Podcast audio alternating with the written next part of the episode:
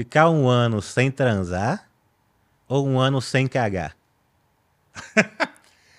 Cara, acho que um ano sem cagar não dá. Porque ainda vai continuar acumulando ali, assim como o esperma vai acumulando, vai- a comida vai acumulando também. É, mas é um, um ano sem cagar não dá. Três dias já é insuportável. assim.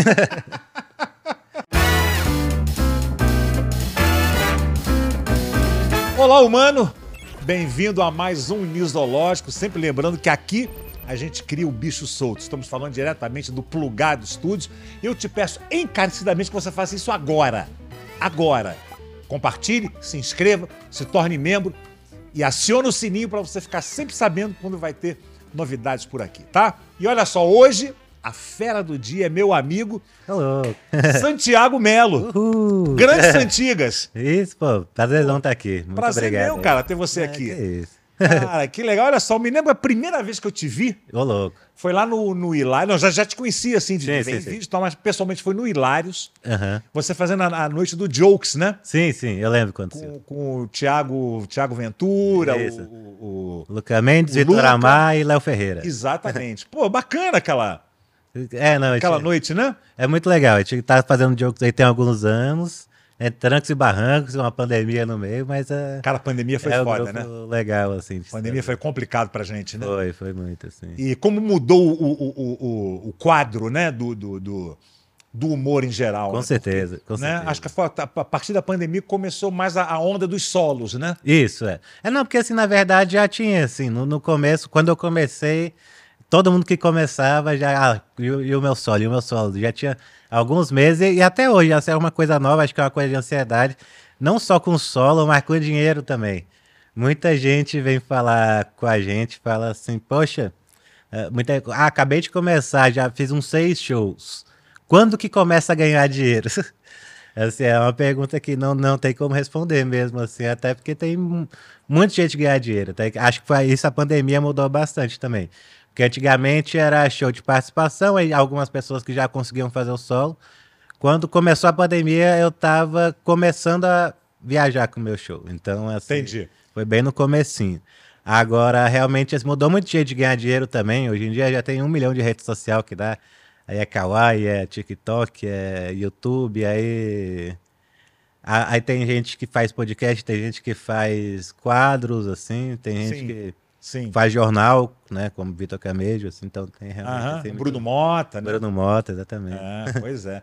Ah, cara, e, e engraçado que eu, quando comecei no stand-up, eu fui pelo caminho inverso, né? Aham, Eu, o stand-up ainda não era, um, não era um movimento ainda, Sim, né? tanto que chamava show de humor, né? sim, sim. E eu fiz um, eu comecei com um solo, fui, fui o contrário. Normalmente o cara vai, ele tem um setzinho Aham, de né, 12, 15 minutos, aí ele vai juntando, daqui a pouco ele já tem outro set, outro set, quando ele vem ele tem um solo. sim. E eu fui pelo, pelo, pelo caminho inverso. Aham. E como, como é que você é, é, é, se deu conta? Você falou, eu acho que eu, que eu sou engraçado, eu acho que eu posso fazer show de humor. É, não, assim, eu, eu, eu sempre gostei de humor, sempre foi uma das coisas que eu, que eu mais gostei de fazer, assim, eu acompanhava muito os programas da Globo, até de outras emissoras, assim, mas acompanhava bastante, assim, na, na minha época todos eu assistia, e daí... Mas fui continuando e, assim, quando, quando eu descobri um programa de humor, eu eu começava e eu ficava sempre vidrado, sabe, assistia bastante, assim, decorava as piadas, assistia as revistas também, livro, aí... Teve uma. Acho que uma das coisas que mais virou a chave foi quando eu comecei a gostar de Family Guy, com a família da pesada. Family Guy é muito bom. Sim. E aí eu comprava, era da época dos DVD, eu comprava o DVD e foi quando eu comecei a assistir os extras e mostrava a sala de roteiro. Eu achei aquilo demais, falei, caramba, então é realmente é uma equipe que produz isso, tem toda uma função. Então eu já achei isso demais. Eu falei, ah, se for para trabalhar com alguma coisa, quero o mais perto disso aí. E daí, quando chegou na, na época que, dessa primeira viralizada na internet do movimento stand-up que é hoje, que eu vi, porque eu acho que a grande diferença da- do, do stand-up, quando era chamado de show de humor, na época que, que o Zé Vasconcelos, o Chico, vocês faziam, é realmente uma, era uma coisa até mais, mais, mais, não sei dizer assim, mas mais chique até assim. É, Antigamente, né? é, então eram pessoas que já eram muito talentosas, sabe? Vocês já eram muito talentosos, vocês já trabalhavam. Eu acho que a diferença para esse movimento stand-up de agora foi quando começou a surgir uma pessoal de baixo. Sim. E daí uma pessoas comuns. Eu falei, caramba, é uma pessoa que trabalha num trabalho comum e tá indo lá contar piada. Aí eu vi o tanto que era próximo de mim e que era fácil. Eu comecei a pesquisar, eu morava em Brasília na época. Comecei a pesquisar os locais e daí que eu conheci e tornou É porque- acessível, né, para qualquer É, pessoa. isso você está falando aí do, do, do meu pai, do Zé Vasconcelos, do Jô, né? Sim. É que era uma pegada assim um pouco diferente, né? Que eram, Aham. eram shows talvez um pouco mais elaborados, né? Sim, sim, sim. Onde era um monólogo. Por exemplo, meu pai ele fazia. Eram monólogos fixos que ele tinha e não, praticamente não tinha improviso, não tinha interação. Aham. E aí tinha coisa com muita coisa com paródia, Sim. também musical, usava também o recurso do. Era slide, né? Que chamava. Sim, sim, sim. Né? E, e, e o stand-up ele é mais cru, né? Aham. É um humor mais cru e que permite também que a pessoa não seja ator, vamos dizer assim. Isso, é, exato. Você não tem formação de ator, né? Você fez teatro, você fez. É, formação não, mas eu assim também, também não vou falar, nossa, sou ator. Mas é que eu assim, no- durante a, a minha infância e adolescência, eu sempre fui descarado, sempre fui solto sim. Então eu acabava entrando nas peças, o pessoal me chamava pra peça e eu me destacava e o pessoal começava a me chamar mais. Então, assim, na escola, eu fiz bastante teatro, assim. É, mas, mas, tipo assim, não, não era realmente um estudo, era, ah, é, gincana, tem peça tal, aí me chamava, aí, é, semana literária, feira de ciências, tinha uma pecinha, aí direto as pessoas me chamavam. É porque o stand-up ele tem essa liberdade, né? Aham, De você não precisa necessariamente ser uma pessoa com formação teatral. Exato, Você é. Tem muita gente que não exerce a profissão Aham. de, de, de- de ator e que faz outras coisas que faz stand-up, né? Tem muita gente que não tem nem coragem de subir no palco muito, assim. É porque, cara, você tem que ter culhão, assim. É. Você subir Sim. no palco é- É, é- assim- não é pra qualquer um. É, assim, hoje, hoje, assim, hoje eu considero, assim, não que eu não fique nervoso, toda vez que eu vou subir no palco, me dá, ai, por que, que eu vim fazer isso? Eu tenho, Mas- eu tenho a mesma sensação toda hora. Eu trabalho, cara, desde muito garoto. Sim, comecei com, com sete anos de idade. E toda vez que eu tô parado lá no camarim esperando pra entrar, eu falei, o que que eu inventei de fazer essa porra aqui? Podia estar em casa vendo minha série. Mas ao mesmo tempo não me amedronta mais a plateia, sabe? Pois é. Então, pra mim é muito natural. As pessoas. eu- que teve humoristas que. No, no- na primeira leva do stand-up, acho que até em outras fases, que eram bons. Que muita gente comenta dessas pessoas, que eram piadas muito boas, mas que não conseguiu subir no palco. Tinham medo, teve crise de ansiedade. e- e- Sim, Ia pro show, mas não subia no palco. Sei. Tava lá no bar, sabe? Ma- Mas o palco, ele, é- ele é, se você parar pra pensar, ele é muito opressor, né? Pensa um pouco, você tá ali, o stand-up, ele é muito, você tá muito vulnerável, né? Sim. O stand-up você não conta com recurso nenhum, né? É você ali, seu talento, sua presença e seu, seu conteúdo, né? Aí você sobe ali, cara, aquele foco na sua cara, e o público ele tá esperando, né? né? Então tá o público ali parado, te olhando, e você fala, e agora? Né? É. E realmente, cara, você tem que ter. Você tem que ter coragem, né? Sim. Não, mas assim, eu, eu não concordo muito com. é, Assim, eu, eu não. No começo do stand-up aqui no Brasil, realmente teve até a, a lista do Comédia em Pé para definir o que era stand-up ou não, mas acho que muito para diferenciar o, o do personagem, assim, sabe? Sim. Mas acho que teve muita caga regressa também no stand-up ao ponto assim de não poder ter recurso. Que hoje em dia eu acho que o pessoal tá muito mais abrangente nisso e muito mais livre, por exemplo. Tipo assim, é. Fabiano Cambota é, é um dos melhores humoristas de stand-up do Brasil Sem e ele não dúvida. é menos stand-up que ele usa um violão, sabe? Assim, tem muita gente que, que usa outros recursos, assim, como eu.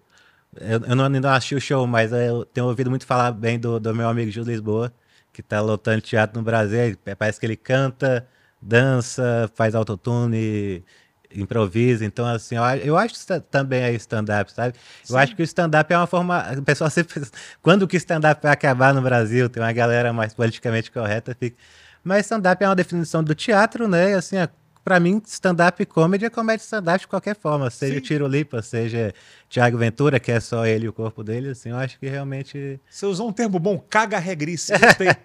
Não, E teve é uma verdade. época. Não, é verdade. Quando teve o boom, É. exatamente com isso. Foi, foi uma coisa meio que imposta pelo Comédia em Sim. Pé. Comédia em Pé, gente, foi um grupo que atrás voltou agora, que foi realmente o que deu o start no movimento stand-up. Exato. Né? Que o stand-up sempre é o humor, cara. Isso não tem. Sim, é. Então vem com a cara já, ah, não, porque você que tem que escrever seu texto, é, não pode ter personagem, não pode ter música, não, né, você cruzão ali, isso aí, cara, é uma bobagem. Você vê como você falou, realmente mudou isso.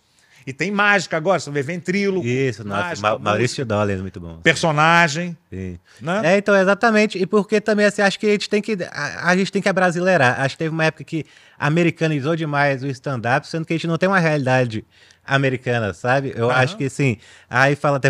te juro, É data, ah, hoje em dia eu acho muito engraçado de falar. Mas tem, tem gente que. Ah, não, porra, vai subir de bermuda no palco, vai subir de regata. Pô, às Qual vezes a peça, o Whindersson sobe de regata, sabe? Assim, É lógico. nós é brasileiro, sabe? Nós não é americano. E se tu for lá no, no- nos comedy clubs dos Estados Unidos, eu nunca fui, mas já vi vídeos, documentários, você vê que comédia de todo tipo também. Você vê Sim. um cara dançando, o cara fazendo personagem, e depois entra o Seinfeld, assim. Então, Sim. assim, e, assim, própria também, se olhar no passado do stand-up americano, tipo Richard Pryor, tem um show dele que ele faz um personagem no meio do show. Não, ele não bota nenhum adereço, mas ele incorpora um personagem durante 20 minutos ali no show. Sim. Sabe, assim, um acting de 20 minutos. Então, É, meu pai fazia a mesma coisa. Ele Sim. Ah, já vi, já vi. esperavam muito dele, como ele tinha aquela variedade enorme de personagens, as pessoas iam ver o show dele, imaginando que ele ia se caracterizar e vir com aqueles personagens consagrados, né? Ele fazia um show de praticamente duas horas, ele sem nada, mas ele incorporava personagens que não eram os personagens dele famosos da TV. Que, que ele incorporava ali só com trejeitos e tal, e ficava assim como você falou, 20 minutos, às vezes fazendo um monólogo, um número. Sim, e- sim. e- O importante é o humor, cara. É isso, é O negócio é, é. fazer rir, né? Sim. Eu acho que isso é o que, que, é, que, é, que é mais importante. Só, só como o meu próprio pai falava, tem dois tipos de humor. Um tipo de humor, na verdade, é o humor engraçado. Como você vai fazer aquele povo rir, não importa, né? Sim. Agora vem cá, você é casado, cara? Você é casado, tem Sou filho? casado, né? Sou casado, tenho filho. É assim, o pessoal, né, ele fica, fica assim, pô, como é que tu conseguiu uma esposa? É, tal, não sei alguém, alguém deu pra você, né? Não, que, que isso, que isso, que isso. Aqui, aqui, assim, eu sei que eu sou, eu sei que eu sou o homem que causa inveja em muitos outros homens, sabe?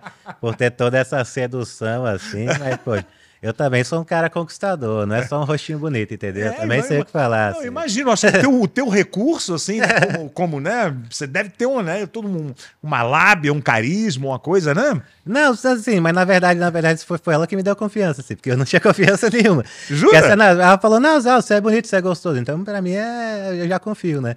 É, não, bonito ela não falou, mas gostoso falou. Mas é, assim, só pra... E são elas que escolhem a gente, É isso, é, exato, na exato. verdade, né? Exato, não, mas praticamente realmente foi assim. E eu, eu, sou, sou isso. O amor, o amor me escolheu, eu só entro assim. Pô, e, que show, cara. E assim, eu sou. Eu tenho dois filhos, mas eu cheguei atrasado na família, né? Conheci meus filhos e já estavam vivos já. É, minha filha com cinco, meu filho com oito. Jura? É, sim, sim. Mas, Caraca. mas assim, é realmente, eu, eu não. É uma história longa, mas eu não posso ter filho. Eu acho que assim, eu. Uma vez.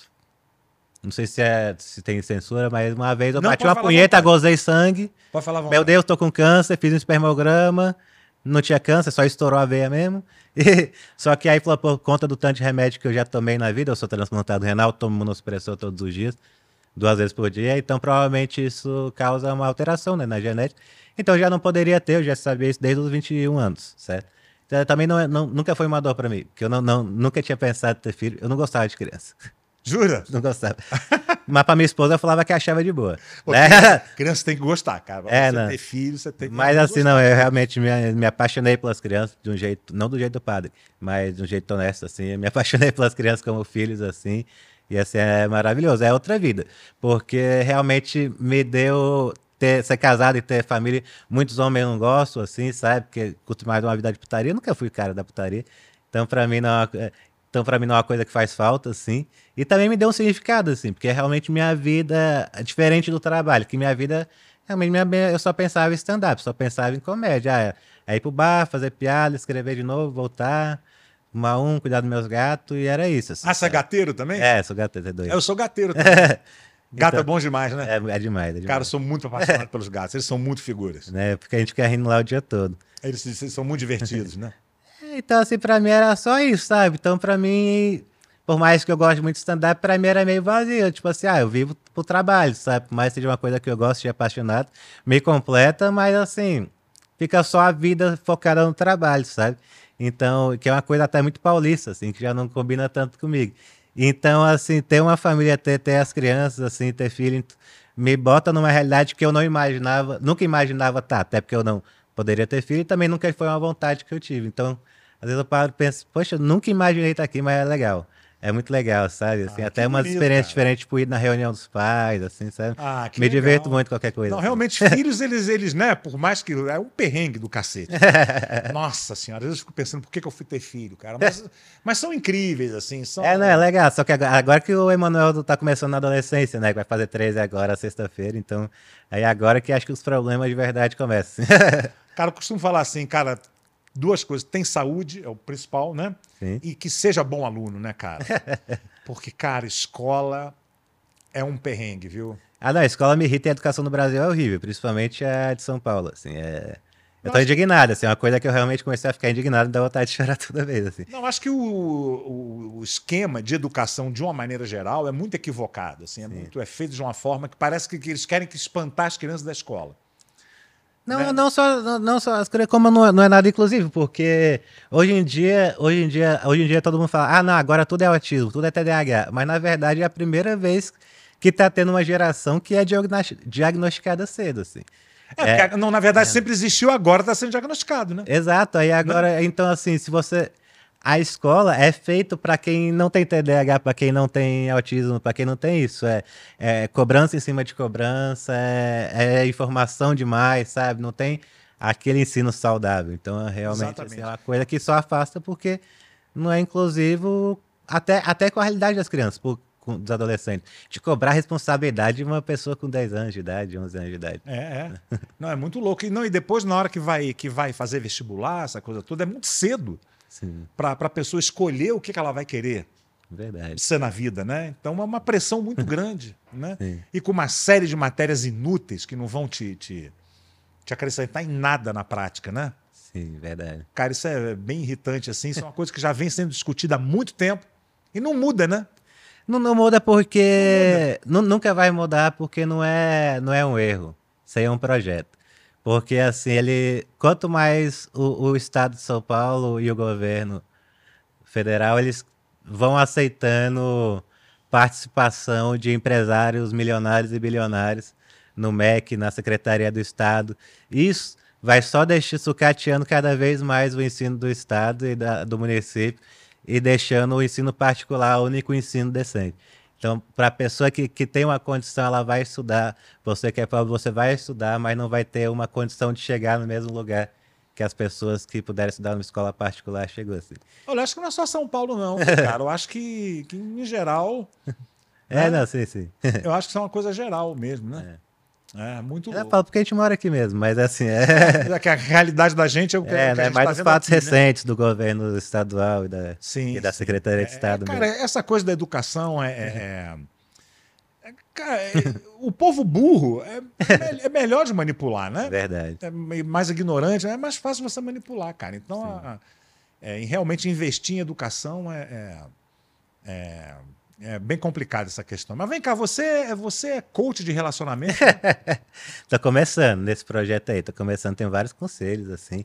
Quem quiser pode ir na minha página lá, que realmente toda semana, pelo menos umas duas, três vezes por semana, tem novos conselhos aí pro, pro Brasil aprender mais a amar. Eu acho que Pô, o dá, Brasil dá, um- tá dá uns amar. conselhos aí pra gente. É, eu acho que o que mais, assim, talvez tenha impactado as pessoas é que, por exemplo, como que tu escolhe a pessoa que tu, tu vai amar, assim? Cara, Como é que tu Olha- escolhe se tu confia na pessoa ou não? Ah, cara, acho que pela, pelo papo, assim, né? Mas é... o, o louco assim é que a gente, quando dá o primeiro passo, né, a gente não tem ideia, né, de quem, de, de, de quem seja aquela pessoa, É né? verdade. Mas logo no namoro tem como você saber. Por exemplo, se a pessoa nunca peidou na tua frente, não é a pessoa certa pra Se você. ela nunca peidou, É. Porque se ela esconde uma coisa que tá dentro dela, do corpo dela, que todo mundo faz, que mais que ela vai esconder? É vai esconder uma dívida, uma doença, uma, um processo com tráfico, sabe? Não, é, é, realmente. deve ser uma coisa é- tão básica é, dessa, né? Eu acho que sim. né? Eu acho que também. Peidar na hora do boquete é uma boa. Também. Peidar na hora do É. boquete. Bom, depende da posição, né? Não, não, Não? mas é porque tem que ver se a pessoa vai estar ali para todos os momentos, entendeu? Entendi. É, pra ver se ela realmente aguenta o tranco. E essa coisa do pum, ele é meio que uma, um divisor, assim, de, de, de- na relação, né? Mas as pessoas têm que entender que é natureza, sabe? Pois é, mas uma coisa que eu noto é que tem muita pressão em cima do homem, que normalmente quem quebra o tabu do pum normalmente é o homem, né? Já reparou? Sim. É por- sempre o homem que solta o primeiro. E é só uma pressão grande em cima da gente. Eu não, eu, eu não, é- não é querendo ser machista, mas acho que os homens têm um pouco essa liberdade de ser um pouco mais felizes na questão do peido. As pessoas que não peidam não sabem ser felizes. Não veem o tanto que é engraçado, sabe? Quando. Não, porque eu tô falando, tava falando da, minha família. Cara, quando alguém solta um peido, é, é sempre uma diversão, entendeu? É sempre uma. "Ê, ô, ô", sabe? Uma, uma família que, que não acha engraçado um peido não pode ser feliz, entendeu? Ela tem que, tem que, tem que rir da. É uma coisa mais boba que tem. Coisa mais boba que tem, sabe? É coisa É, não- mais- não, realmente- Ninguém entende porque é engraçado. Mas é Não, engraçado. e, e, e parar pra pensar, peido é uma coisa escrota, assim, é uma coisa. é uma, uma coisa fisiológica nossa, mas ela é, é- é quase uma coisa de palhaço, né? Sim, Você parar pra pensar, né? sim. É o barulho, tudo isso, né? É Então você que está nos assistindo agora, casal, vai agora ali, compra um Luftal, né? Parte ao meio, toma uma meiota cada um e vamos quebrar o tabu do pum, cara, e te tirar esse, esse peso Não, tem, tem um que vai. nós homens, né? É isso. Tem um que vai sair hoje, inclusive, que é a pessoa que vai assistir já, provavelmente já pode ir lá ver. Que na verdade eu- eu acho que assim, num relacionamento, para o seu relacionamento durar, ser incrivelmente feliz para sempre, você sempre tem que ser o último a gozar. Principalmente se você for homem. Porque, assim, então, já deixando claro, se for homem transando com outro homem, não pode gozar, fica naquela transa de amor eterno. Mulher com mulher também não tem regra, seja feliz. Agora, se é um homem com outra mulher, o homem tem que aguentar o máximo, ele é um guerreiro, ele tá na linha de frente e ele não pode fraquejar em nenhum momento. Ele tem que ser o último a gozar, senão acabou, acabou, perdeu. É, porque a mulher, minha É a mulher, prioridade. a minha mulher, ela, ela é psicóloga, Eu, le- eu lembro, né? Ela trabalha. Sim, trabalha é sexóloga, e ela diz que tem uma, uma distância muito que o homem, normalmente, ele ejacula em questão assim de poucos minutos, e a mulher, às vezes, ela demora, às vezes, até 12 minutos para conseguir chegar ao orgasmo. Então tem que ter uma ponte ali entre né, os dois para conseguir ficar uma coisa equilibrada, né? E é difícil, Exata- cara. Não, exatamente. Para você mas- segurar, muitas vezes, é complicado, pô. É verdade, é verdade. Não, mas na verdade o, o, o negócio é conhecer. Conhecer a mulher. Tem que, tem que saber exata, tem que ir direto no ponto, entendeu? Direto no ponto. Se tu sabe ali, ah, eu sei que ela gosta aqui rapidinho, vai lá, resolve o serviço, depois só se divirte. Se puder ir direto, se de- pu- puder ir direto no ponto G, melhor ainda, né? Exatamente. Não, e aí, aí é que tá, pô. Muito homem também fica muito seguro. Pensa assim, ah, brochei, como devo proceder? Cara, tem que se reinventar, cara. Tem que se reinventar.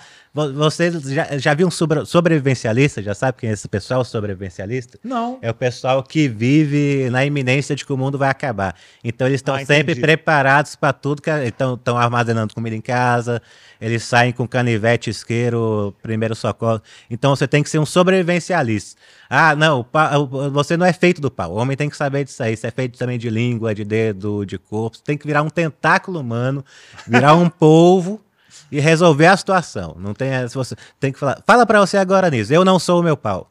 Eu não sou meu pau. É isso. Você vai ter que sentir, você vai ver que você vai se sentir mais livre. Não é verdade. Olha só, uma coisa que eu falo no show é, é que nós vivemos numa, numa sociedade extremamente machista, né? Aham.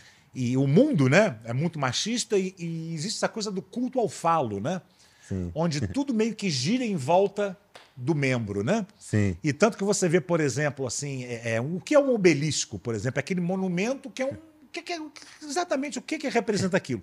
Aquilo é uma coisa do culto ao falo, uma coisa. o- o- as grandes colunas, pode reparar, grandes né, prédios tem aquela coluna, é tudo você enaltecendo essa coisa do falo, né, cara? É como se você vivesse em torno de. Você, você já viu o função Marco, de uma piroca, né? já viu o Marco Zero de Recife? Quem? Quem? O Marco Zero de Recife, um dos maiores pontos turísticos de Recife. Ah, não, não, não, não. Ele também, o pessoal lá fala que é a grande rola de Recife. A grande a rola. grande rola. Depois, se der pra postar uma foto aí na hora da edição, aí vocês, ah, ou então pesquisa no Google. Marco Zero de Recife, realmente é uma rola erguida no meio do mar. Que louco, né, cara? Isso é uma É. coisa que já vem de muitos séculos, né? é isso. Então você aconselha realmente o homem, talvez pa parar um pouco de pensar com a cabeça de baixo e você É isso. concentrar. É. Concentre-se, concentre Ah, pô, interessante, cara. interessante. E uma coisa que eu falo também, né? É, é- é muito que eu aprendi com a minha mulher também, a respeito dos, dos brinquedos eróticos, né? Que, que, Sim, que eles são nossos aliados, né, cara? com certeza. Eles podem te. te né? Quando você dá aquela brochada, aquela coisa, de repente você usar um, um- um recurso de É, fora. é. Você não vai gozar, mas ela vai, sabe? Tem que pensar nisso. Eu acho que é o mais importante, né? é isso. Né? Exato. O lance é fazer a mulher conseguir chegar lá, né? Exato. E que, outro- que outros conselhos você daria assim? Ah, vamos, vamos pensar aqui. Ah, acho que não ouvir sertanejo universitário é uma coisa que é essencial para as pessoas serem felizes no amor. É, Eu sei que é polêmico, mas é porque sertanejo universitário é muito monotemático. É só tá ali, fui corno, fui corno, fui corno, fui corno, fui corno. Tu fica ouvindo aquilo ali, no teu inconsciente vai pensar, meu Deus, eu quero ser corno, vou atrás disso. E vai atrás de pessoas que vão te chifrar, entendeu? Então eu até de- deixo pra Luísa Sonsa essa dica aí de, por favor, pare de ouvir sertanejo universitário. É porque você fica com, às vezes você cria uma obsessão tão grande com uma coisa É, é isso. que você se, se- se cerca daquela energia e provavelmente isso vai acontecer, né? É isso. né? E a, a- vida, a vida não é só sexo, tem que pensar isso aí. A vida não é só sexo, não, nisso. Porque vai perguntar pra, pra, pra, pra, pra- pergunta pra 10 homens, 5 vão falar que a coisa que eles mais gostam de fazer na vida é transar. Mas eu te per- um ano sem transar pra ti é ruim? Cara, eu acho que eu nunca fiquei tanto tempo assim, mas, sinceramente, cara, é, é- é- não acho que seja um, um- um- um bicho de sete cabeças assim. Depois eu perguntei pra vários homens, vários disseram que é muito ruim. Só que eu perguntei, o que, que você prefere? Ficar um ano sem transar ou um ano sem cagar? Cara, acho que um ano sem cagar não dá. Porque ainda vai continuar acumulando ali, assim como o esperma vai acumulando, a comida vai acumulando também. É, mas é um, um ano sem cagar não dá. Três dias já é insuportável assim.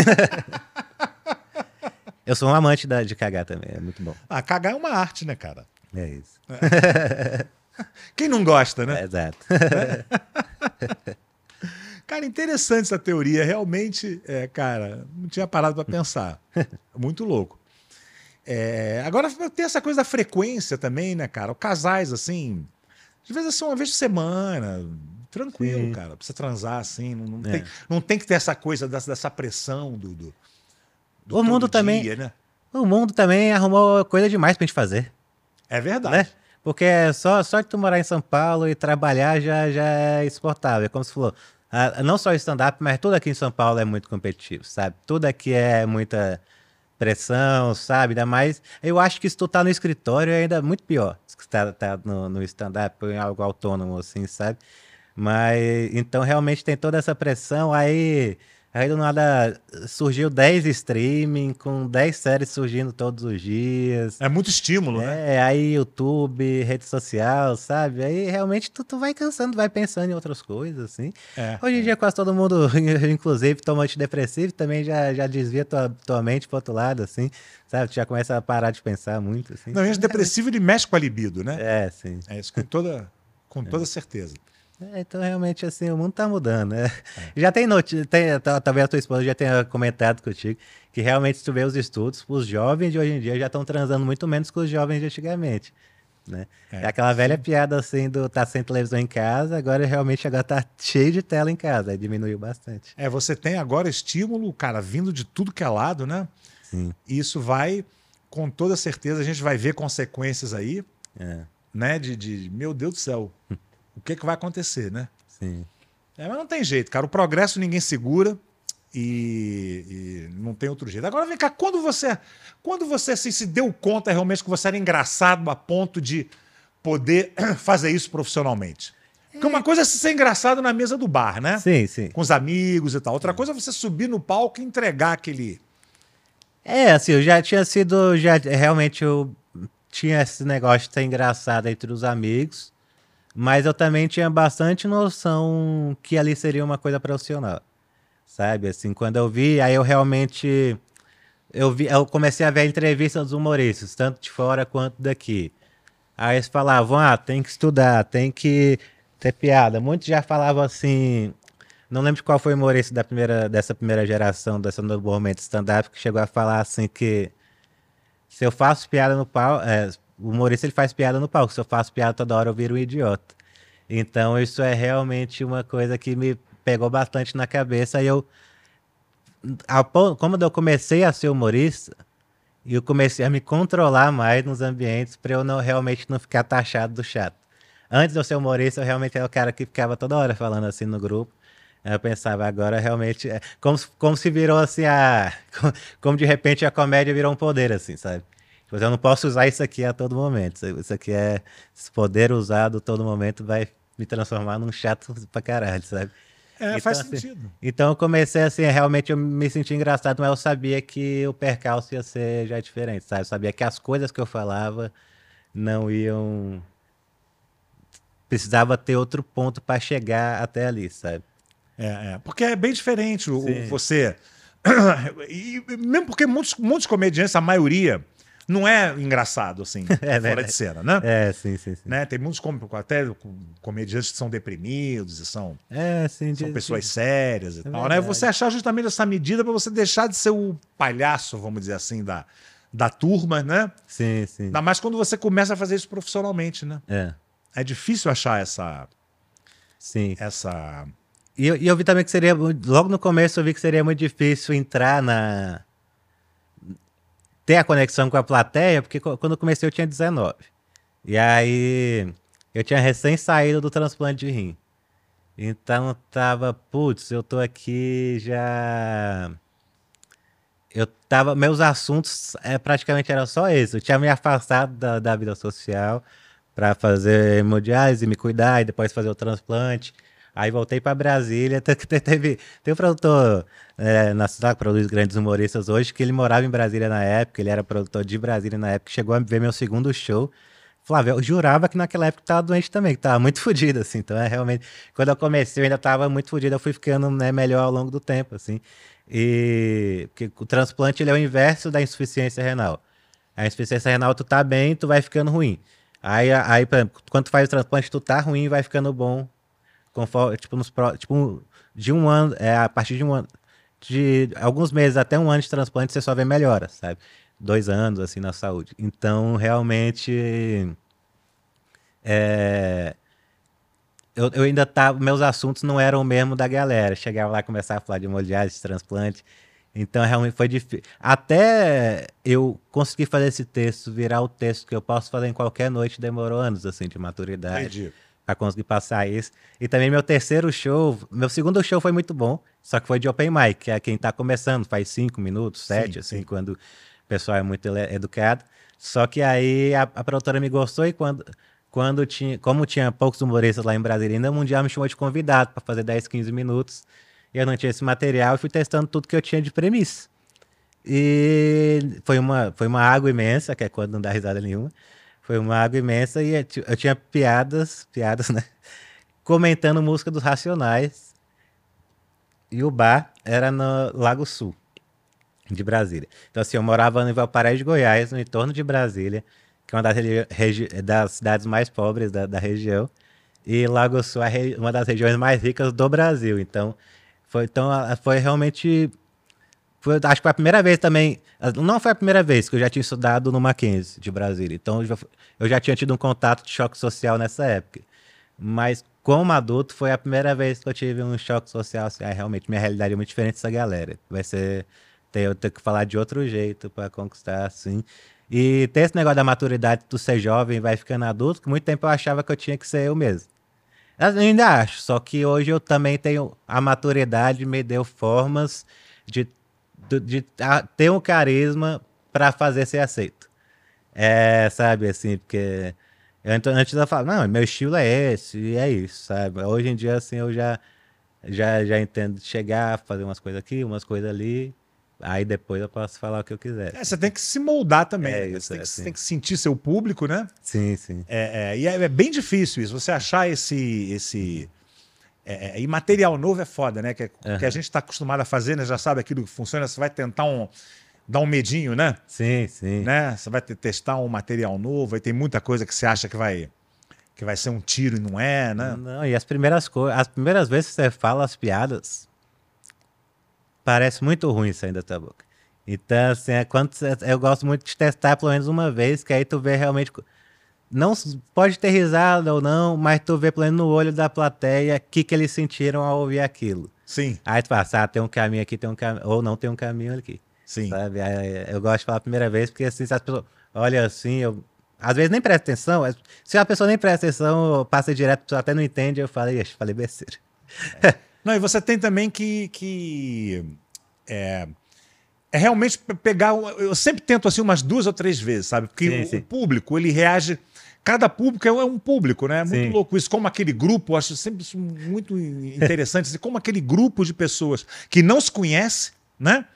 É, vai ver aquele show e por que, que eles não riem tanto naquele show? Aí você vai fazer o mesmo show, às vezes no mesmo dia, numa outra sessão, É onde isso. sua performance é muito pouco diferente da outra. E por que, que aquele outro público ri tanto, né? Sim. Então é importante você testar umas duas ou três vezes para você ver se. Já teve coisa que eu tava quase desistindo. Falei, cara, esse número não tá dando, eu vou ter que tirar isso. Não, mas peraí, deixa eu dar mais uma chance para ele. E aí testei mais uma vez e o público riu muito. Falei, cara, então não era eu, era, acho que era aquele público ali que não teve aquela, Eu, eu, aquela a- conexão, né? Naquele dia. Sim. eu acho que a comédia é a ciência humana mais exata que existe. Porque às vezes é porque assim é realmente é muito humano de ter várias varia- variações, Sim. Mas tem que ser exato sempre. Porque às vezes tu muda uma palavrinha, às vezes uma vírgula, Sim. e já muda a piada. É uma E- pausa, né? Uma- Isso, uma pausa, um segundo a mais. Aham. Então, realmente, assim, tudo tem que ser muito certinho, mas de acordo com a plateia que tá ali. Tem- às vezes você vai ver que você tem que fazer correndo, às vezes você tem que falar devagar, porque, a- porque aí é que tá, são muitas nuances que não é só a plateia. Às vezes, ah, tá frio no dia, tá muito quente no dia. Ah, tá, tá barulho no bar. Ah, é, o microfone não tá funcionando. Se a pessoa que já falar rápido demais já, já vai se fuder. Então, São é- vários fatores, É, né? então. É, você tem que sentir isso, cara. Isso é, é- é bem mais complexo do que, do que as pessoas imaginam, né? Sim. Você acha que é só você ser um, um histriônico ali, você ser uma pessoa, né? Sim. É, é, na hora que você chega ali mesmo, meu amigo, cara, não é mole. Qual foi o maior momento assim de maior? Porque todo comediante passa por isso. Assim, maior mico que você já pagou, sabe, sei lá, se foi por causa da plateia, por você, o teu pior show, vamos dizer assim. É, não, isso aí eu, eu gosto muito. Tem duas situações que eu gosto de lembrar, assim, que as duas me machucaram muito em situações diferentes. Então, uma, uma foi quando eu morava em Brasília, e. em Valparaíso, na verdade, mas trabalhava em Brasília a maioria das vezes. E teve um bar lá que um. É sempre assim, que eh, eu, eu nunca consegui, mas era o cara ah, de, quebra, de periferia, e aí sempre nunca tive traquejo social também, né? Depois eu fui diagnosticado TDAH agora adulto. Então, assim, hoje eu entendo as dificuldades que eu tinha, mas muita dificuldade social até de entender esse negócio, sabe? De, de que eu preciso me moldar à sociedade mais culta para ser aceito, sabe? Eu achava que eu deveria ser aceito do jeito que eu era, mas aí, como eu falei, até a educação não abrange todas as pessoas, né? Então eu realmente eu nunca tive traquejo para fechar coisa assim. Aí um menino que começou num show meu, tinha uma irmã que trabalhava no bar do Potiguar, e ele- a gente foi lá meio que ofereceu o show. Oferecia até um cachê baixo, mas a proposta era boa para nossa situação. Que era fazer vários, tipo, segunda a sexta, fazer um show em cada Potiguar, franquia do Potiguar em Brasília. Tinha algumas que eram mais difíceis de fazer stand-up. Eu tinha, nesse ponto eu já tinha meu material, já tinha um palco, já tinha um sonzinho e um microfone. E um palco tinha um, metro- um por um. era só pra subir mesmo, assim. básico. Quase um caixote, né? É, isso, é. E daí a, a gente ia lá, pegava um, né, fazia um showzinho, só que tinha lugares que era horrível.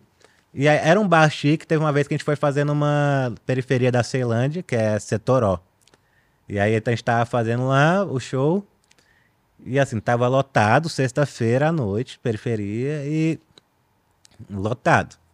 O bar era muito grande para uma caixinha de som que eu tinha e pro microfone que eu tinha. Então, assim, ninguém, já, quase ninguém tava ouvindo a gente. E a gente ainda ficou num canto, né? no- no- ou seja, pegava só esse lado daqui. E realmente ninguém foi pela gente. E aí estamos lá fazendo show, fazendo show, fazendo show. E ninguém prestando atenção. Aí até que, que tava fundinho assim no meu olhar, no fundinho. É, eu fiz uma piada assim que eu considerava uma pancada, né? Nos shows normais era uma pancada. E aí eu olhei pra ela, ela olhou no meu fundo do meu olho e fez assim, ó.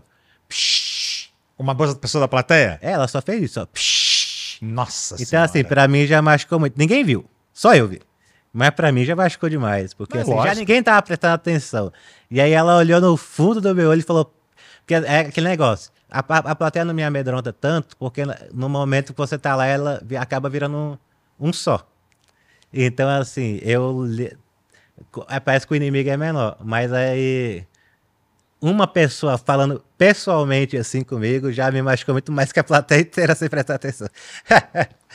que ela Não. já foi no, no fundo. E, e o ser humano tem isso, né, cara? A gente, é, é, você às vezes posta alguma coisa, Sim. aí vem um monte de comentários positivos, aí vem um escroto, né? E a gente se apega àquele, né? Você É. esquece que 100 foram positivos, aí vem um, dois, sempre vai ter um hater, uma pessoa.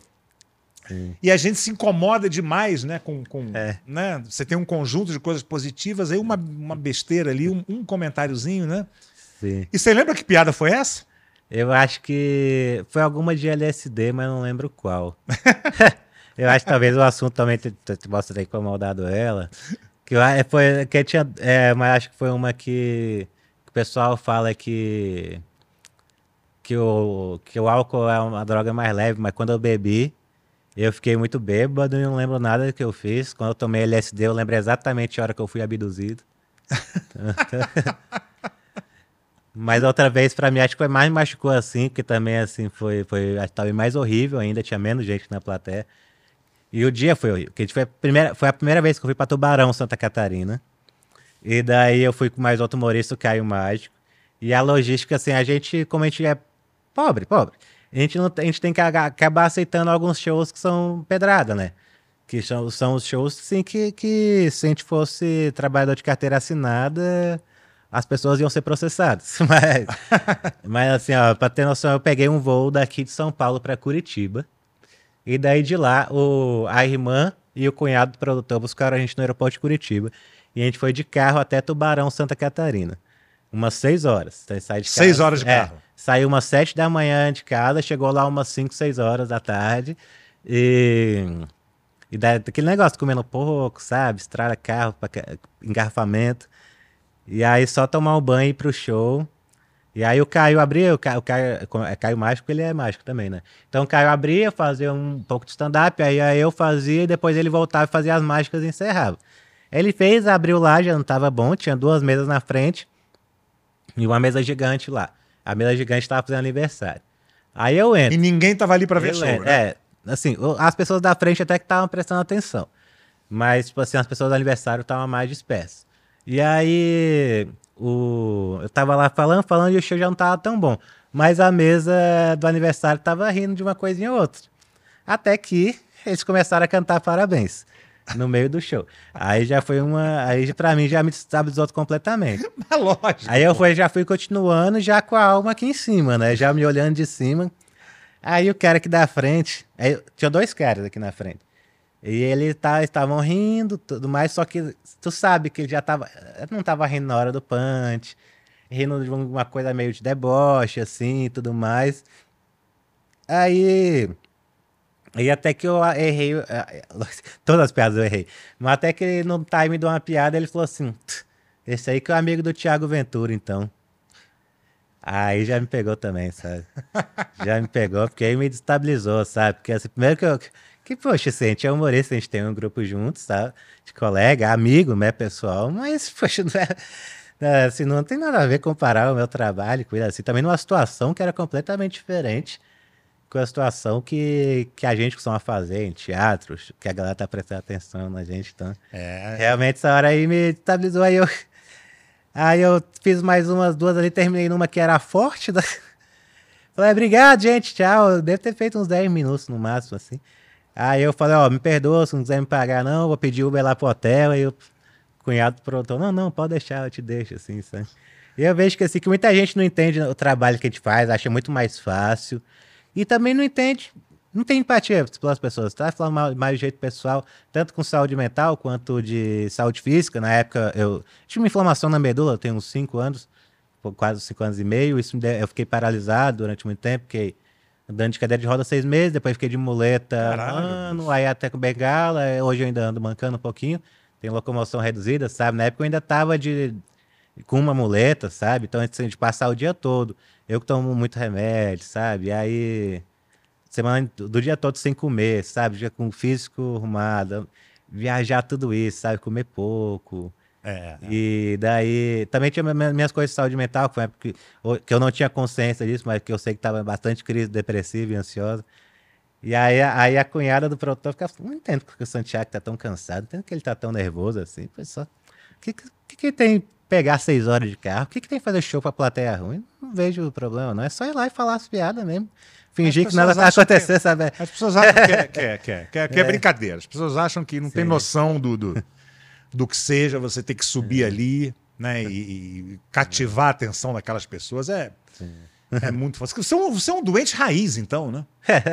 é, não. Você, pô, certo, pelo que eu tô vendo, você né, enf- enfrentou aí coisas muito sérias, né, cara? É, não, mas a galera fala, pode falar que sou doente, que eu sou moribundo, que eu sou que eu sou destruído, dizimado.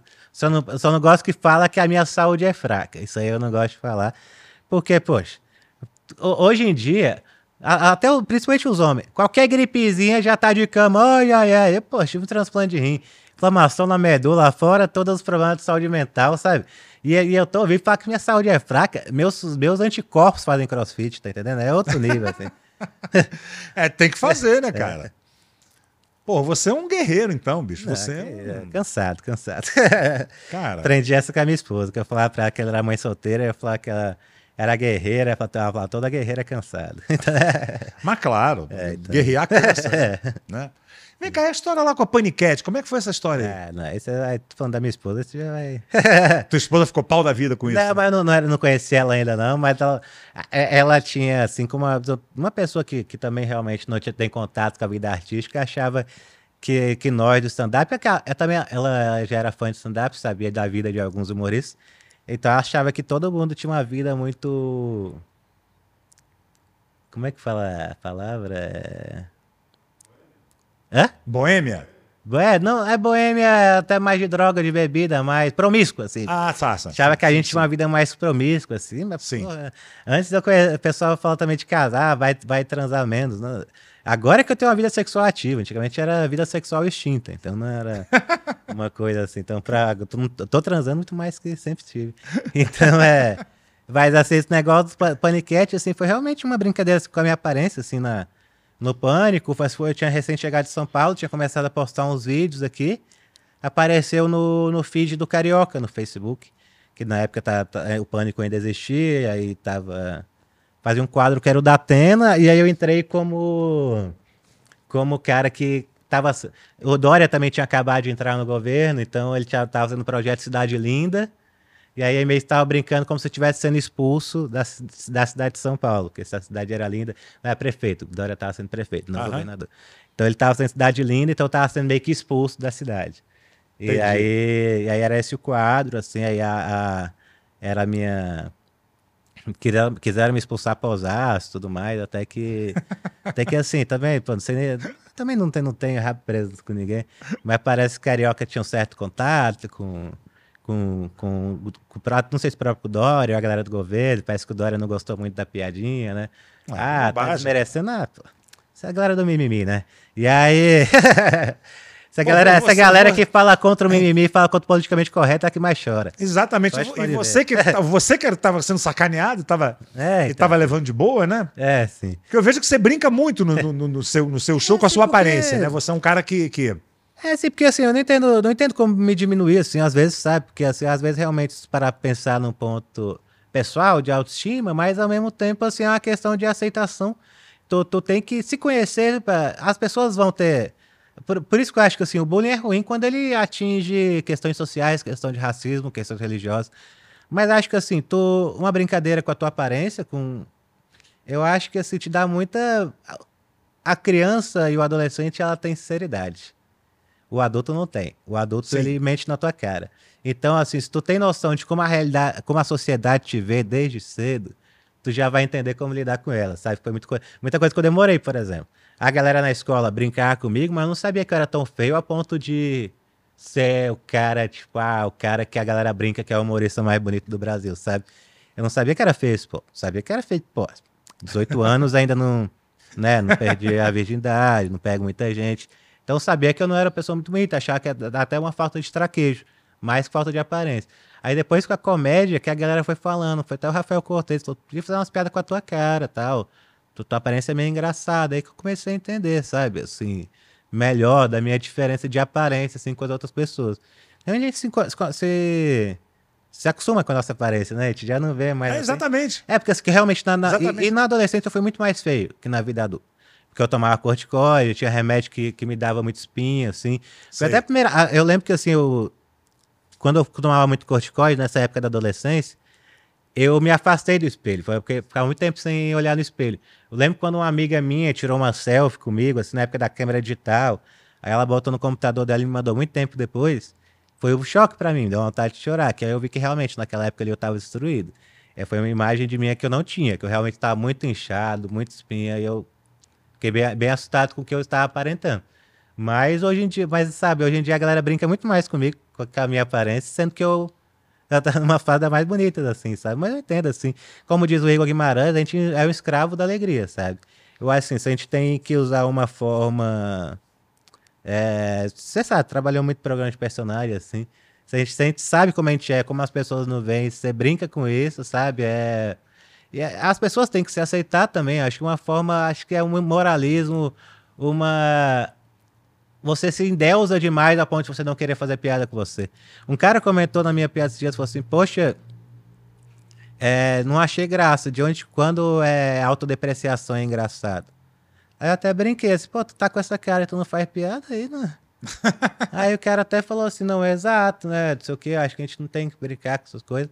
Aí o pessoal até gosta muito do meu público, meu público já chega xingando, e fala assim, ah, bicho, ah, não pode zoar os outros, agora não pode zoar nele mesmo, tomar no cu também. Pois Então, é, assim, cara, você, porra. Sabe? Aí, tipo, poxa, assim, quanto, quanto, quanto que a pessoa se acha Deus que ela não pode fazer uma brincadeira com ela, sabe?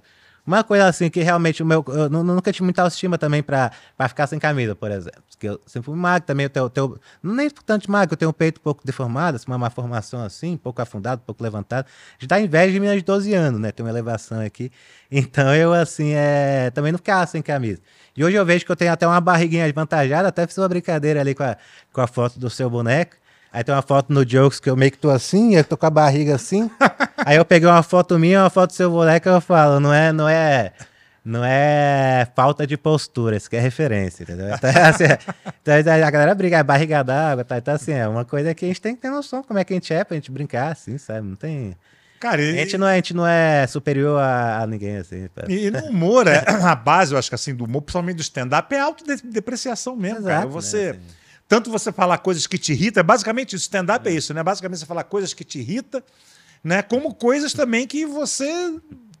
Você se detona. Eu acho que, que isso, É porque assim, eu já pensei... funciona muito e o, público gosta disso. Já parei pra pensar muitas vezes meu humor é meio egoísta pra eu falar muito de mim, mas ao mesmo tempo eu acho muito egoísta também o humorista que só fala dos outros. Parece que a pessoa também, ela realmente ela é intocável. Sabe? Ela chega lá e só reclama de tudo, tudo, tudo, tudo, tudo. Vai falar mal de banco, de, de politicamente correto, de do governo X, do governo Y. Mas aí dele não fala nada, eu fico assim, poxa, mas a pessoa é tão grande ao ponto que ela pode atacar todo mundo e ela não, pode você, atacar eu, acho, eu acho que você. Eu acho que quando a gente entra no palco, a gente tem que ser a pessoa mais suja dali, sabe? Exatamente. Tem que, Você tem também que se colocar abaixo pra ter. vai te, exatamente, vai te dar uma liberdade de você poder zoar com os outros, Exato. Né? Aham. Você fala, pô, eu já tô aqui, já tô me detonando, cara, eu já tô mostrando aqui o pior que, o, que eu tenho aqui, né? Sim. Então agora eu posso também, né? Sim. Porque o humor ele é crítico, cara. O humor ele, ele tem que ele tem que catucar, tem que ser transgressor, né? Exato. Então você tem que ser também como você próprio, né? E, e a gente tem muito material, acho que todo mundo tem, É. né? É, material para você se auto você se auto zoar, né? Aí você vai falar umas situações lá sobre banco, sobre, Uhum. sobre religião, sobre qualquer outra coisa.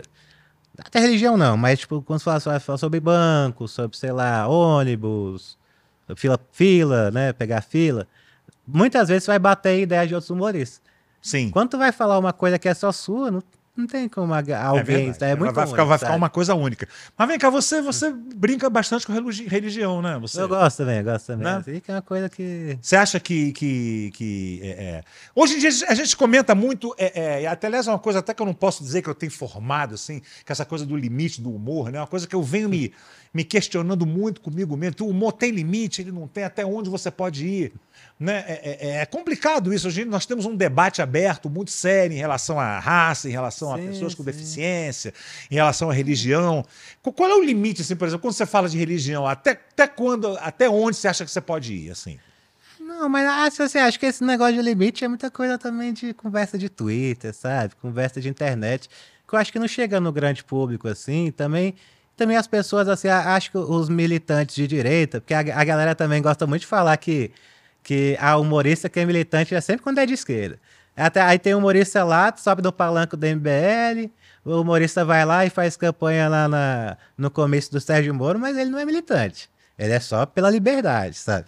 Então, assim, eu realmente, mas falando bem declarado, assim, os humoristas de direita, os humoristas militantes de direita, pelo politicamente correto, eles realmente querem botar esse papo aí de limitação no humor, que tem um limite, que tá tendo uma perseguição que realmente eu não vejo na rua, entendeu? Eu não vejo nos bares que eu, que eu vou, eu não vejo no, nos, nos, nos, nos teatros que eu vou, sabe? Nos meios que eu vou.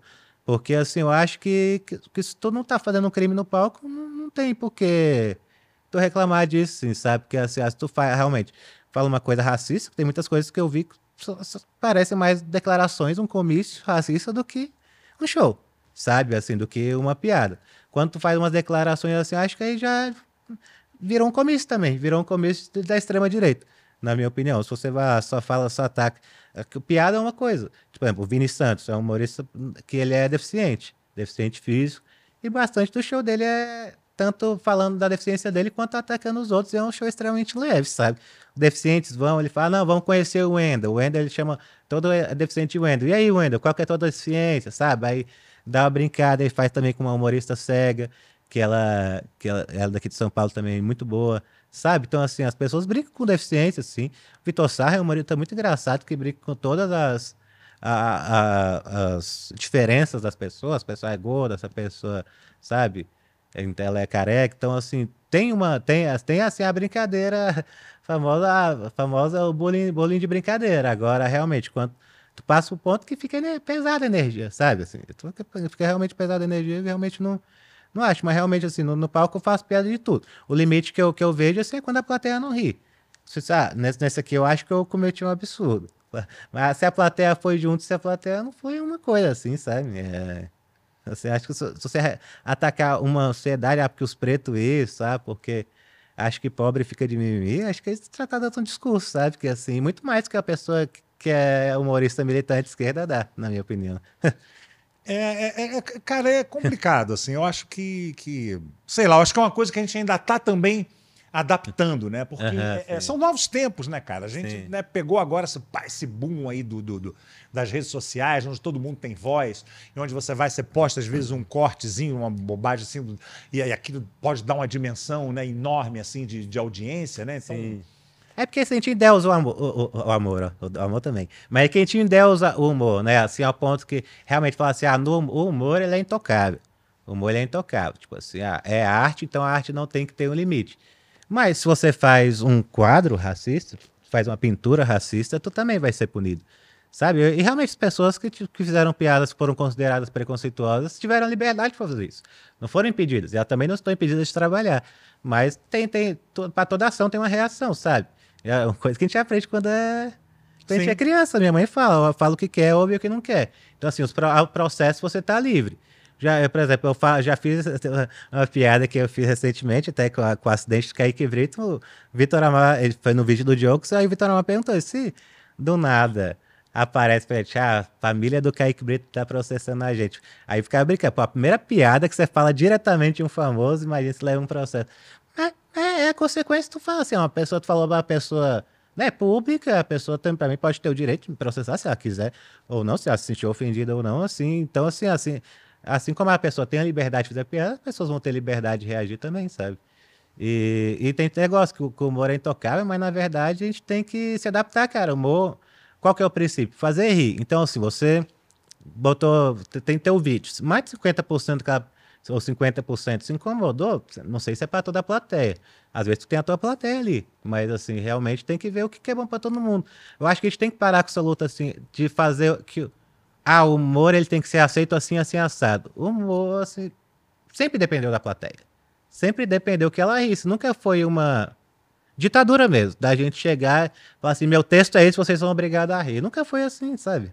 Sempre foi apontar, ah, estou aqui, as pessoas vão rir se quiser, sabe? Tem que ter também a lidar com o ponto que às vezes a pessoa não vai achar engraçado. Não só questão de preconceitual, às vezes tem uma ideia na tua cabeça muito boa. Nossa, às vezes é uma ideia muito inteligente, uma ideia revolucionária. Mas vai falar lá e não vai dar risada. Por quê? Porque as pessoas estão ali para rir, não estão para ouvir ideias revolucionárias ou ideias de qualquer tipo seja. Estão ali para ouvir piada, sabe? Por isso que, assim, por mais que eu assim, que considere que tem alguns humoristas militantes, tanto de direita quanto de esquerda, possa ter, mas realmente vão lá e estão fazendo piada. Então é isso. É. É, fez rir. É, é isso. fez rir, tá bom. Agora vem cá, não sei porque eu anotei aqui alguma coisa, um encontro com Deus. Você teve um.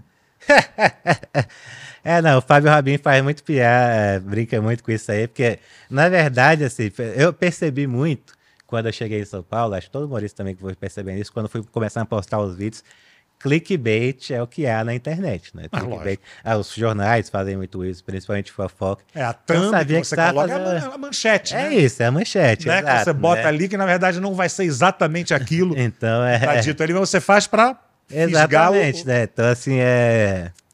O... Então a questão foi que eu falei, eu, fazia, eu sempre fiz muita piada de droga, porque como eu falo de religião de droga, porque eu acho que é coisas que, que são muito normais na sociedade e as pessoas. E também de doenças, sabe? No bem o primeiro show, Autoimune, que tá no YouTube, foi também. É, realmente, esses eram os três, três, os três temas principais. E foi muito pensado isso em três temas que as pessoas não estão muito acostumadas a ouvir numa conversa normal e são coisas muito completamente naturais na sociedade, sabe? Então é. Ter religiões diferentes, por exemplo. Que eu até falo assim, falo nesse show que. que, assim, que por que, que eu vou escolher uma religião, sabe? Porque se tu olha a pesquisa assim por alto, existem umas duas mil religiões no mundo, assim, no mínimo.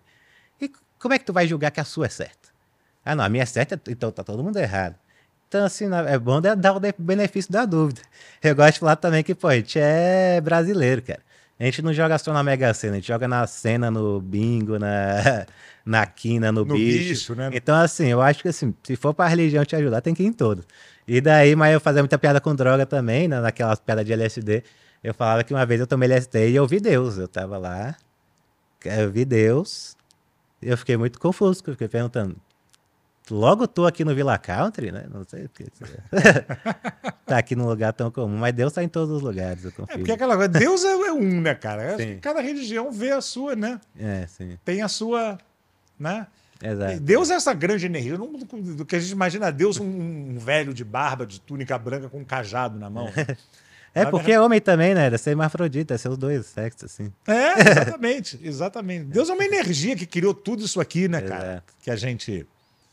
É, que a gente. É, que a gente vive, né, cara? Sim. É, agora vem cá, e você fez alguma coisa na TV também?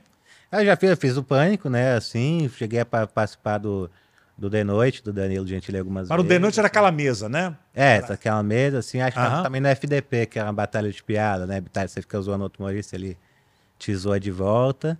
E fiz o, um, um programa, de uma competição, assim, uma competição só que muito mais colaborativa, assim, tu interagia com outros humoristas também. Foi bem divertido de fazer, mas não deu audiência nenhuma.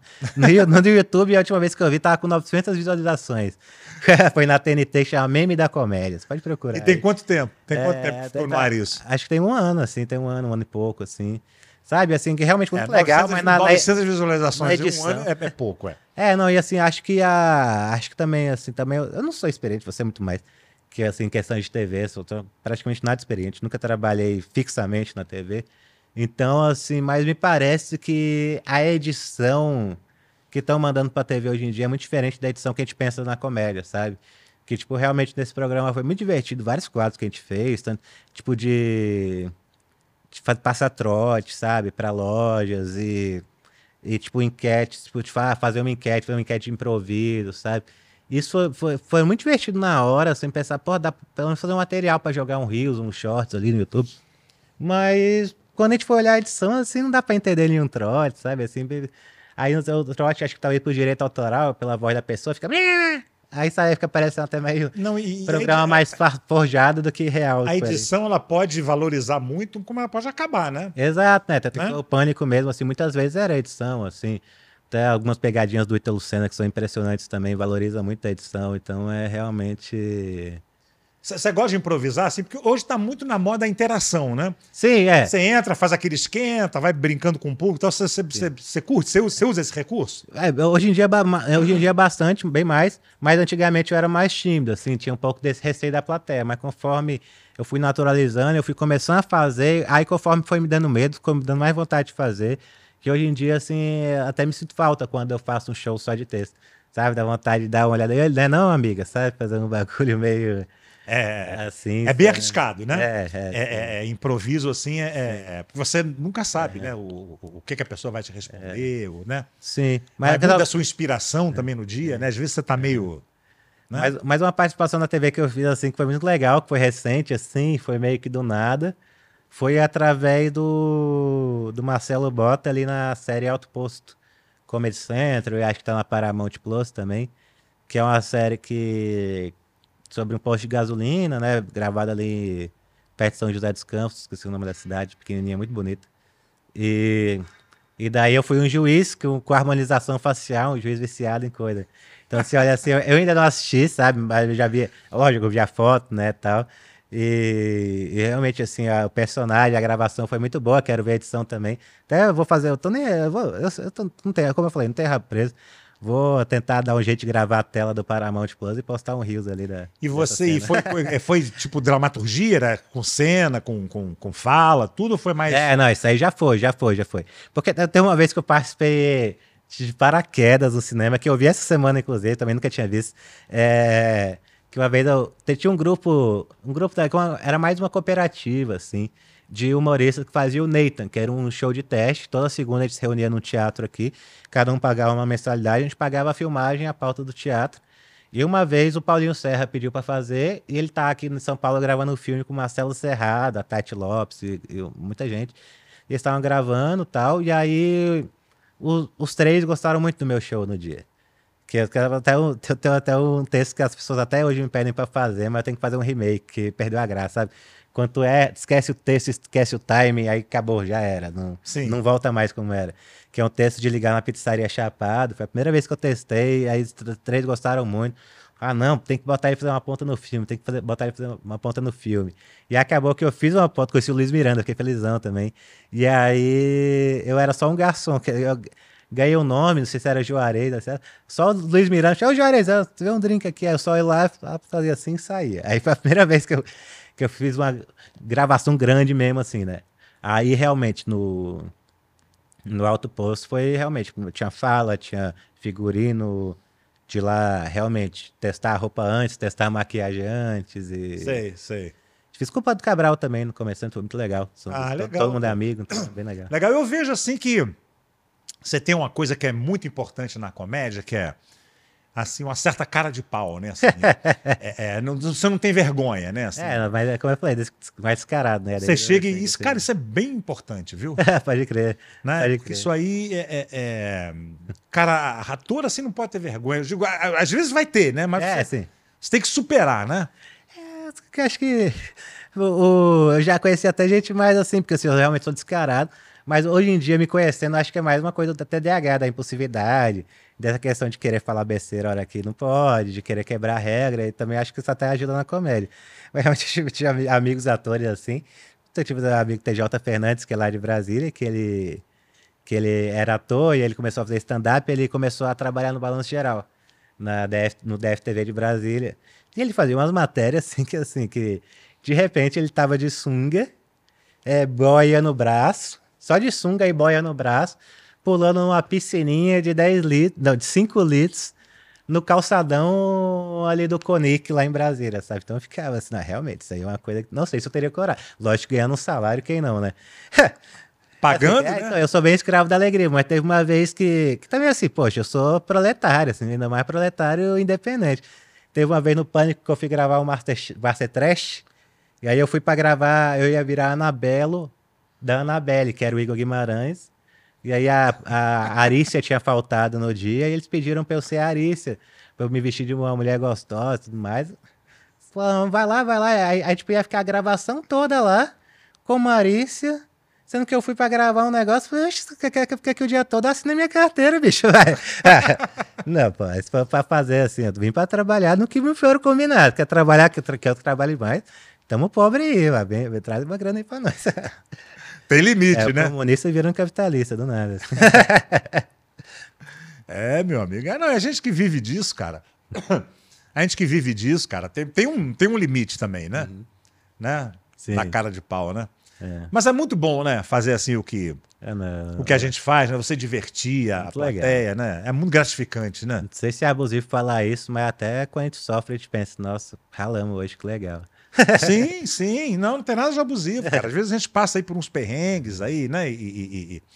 Mas no final das contas, né? Quando a gente quando a gente vê que faz a diferença, né? É. Na vida daquelas pessoas, nem que seja por uma hora, por sim. meia hora, uma hora, né?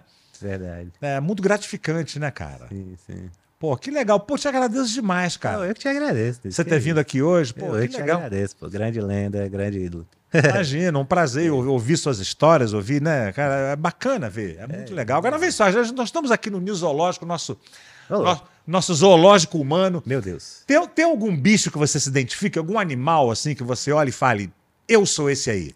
Ah, não, assim, assim eu, eu, eu, acho que. Eu acho que seria muito clichê falar bicho preguiça, assim. Até porque agora que eu tô medicado com meu TDAH, depressão, tô mais, né, mais acordado já, assim. Já virou, voltei a ser o hiperativo de criança. Mas eu acho que realmente, assim, o gato foi a coisa. Felina, assim, em geral.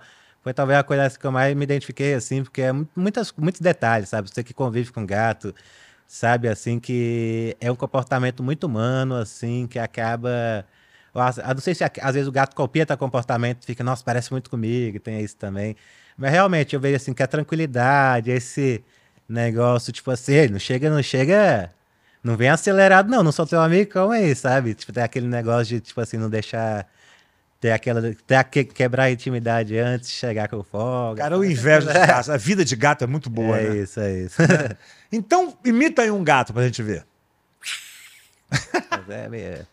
Ah, mas o teu solo é gato mal, né? É, né? Meu segundo solo tá gravado, tá no YouTube, é o gato mal. Tipo, eu trabalho que, assim, realmente que que, que, que, eu me dediquei assim e foi assim realmente para ser engraçado. Assim. Cara, esse título fale... é muito bom. Obrigado. Porque por mais que eu fale coisa assim que sejam da minha opinião, política, social, assim, assim não, não, tem nada assim de falando de ninguém, sabe? Mas realmente, por mais que eu tenha de, de alguns chiques assim, foi um solo que realmente para fazer rir, assim, que, um solo muito engraçado. Como eu falei, tem muita, tem muita carga regresse e, e uma querer, tipo, um intelectualismo de da galera falar assim, ah, não, pô, Tipo, feio fazendo piada de feio. Vai... Ah, o feio vai fazer outra piada de feio. O cara que é preto vai fazer piada de preto. O cara que é gordo vai fazer piada de gordo. Mas, gente, a gente não tá aqui pra agradar os outros humoristas, não tá aqui pra provar pro outro humorista que a gente é um bom humorista. Tá aqui pra fazer a plateia rir. Foi esse momento, quando eu terminei meu solo autoimune, eu falei, nossa, fiz muita piada de feio, fiz muita piada de doença, muita piada dessas coisas nesse solo. Será que vai ser engraçado eu fazer isso no outro? Aí eu comecei a. Tinha umas piadas de feio que entrava muito, eu ficava meio assim, ah, eu não tô sendo um um bom humorista. Mas fiquei pensando, mas tô aqui para agradar a plateia, sabe? Tem que fazer rir assim mesmo, sabe? Se for sendo feito, se for falando de religião, se for falando de política, sabe? É, o negócio é, fazer isso. Negócio é, apareceu na minha cachola. Eu falei, o pessoal riu, tá no meu texto. Então é, é isso. Tá agradando o público, é isso aí. Que agora você tem que ver também que tem alguns eh, empresários e tal que não são o público em si, que você tem que, de uma certa forma, agradar também para você poder ser chamado, né? Mas, ah, certo. Se for no... mas, se, mas se você tá agradando o é. público. O cara, ele vai. Ele, ele tá de olho em você. É, não, tu vai no risadaria não vai falar da, da Gillette, né? Da Bic que patrocina, uma coisa assim. Tem que tomar esse cuidado. É isso. Santigas. Obrigado. Pô, obrigado demais, velho. Deixa aí os seus contatos. Suas... Oh, muito obrigado. Primeiro, só falar que uma das melhores coisas de fazer comédia assim, é poder ter esse contato entre geração, assim, de poder. Pô, comecei em 2011, você começou há décadas atrás, assim, de poder, assim. Já conheci muitos humoristas, assim, como L. de la Penha, o pessoal do Café com Bobagem, o pessoal, assim, realmente das antigas, que é realmente impressionante ter uma vida que, que eu conheça vocês assim. Então, muito obrigado assim, Imagina, por me chamar, ter esse contato aí. Imagina, essa humildade um toda aí de estar tá no mesmo terreno que a gente. E, pô, sou Sant Santiago Melo, Santigas Melo em algumas redes, principalmente Instagram, mais, mais informal, aí no YouTube Santiago Melo, você me, me pesquise aí. E muita gente esquece nosso nome, né? Muito humorista, muita coisa para resolver na vida. Tem, às vezes tem TDAH também. Mas uma coisa você vai lembrar: não lembra de mim, não lembra meu nome, pesquisa humorista feio no Google, que você me acha. É legal que só aparece eu e o Rodela lá, sabe? Então dá uma quebra de. Cê... Não sei se me ajuda ou me atrapalha, mas me divulga. Então, Você pagou é... o Google Ads, não né? Não paguei, não paguei. Pro, pro teu aparecer em primeiro lá, né? Quebrando o algoritmo, acho que eu postei tantos vídeos que tem feio no título que aí, aí tá na tag do YouTube, humorista e feio, acaba aparecendo na pesquisa, mas... Mas eu não sabia disso até me mandar. Ai, que não legal. obrigado, obrigado por você ter vindo. Eu, eu que agradeço. E obrigado você também, também, Você que nos assistiu aqui. Pô, deixe seu comentário dizendo o que, que você achou desse papo aqui importante para a gente saber que caminho a gente, a gente segue aqui. Mais uma vez, muito obrigado por você ter vindo aqui no, no nosso Nisológico. Você sabe que aqui a gente cria o bicho solto, né? Então, até a próxima. Valeu!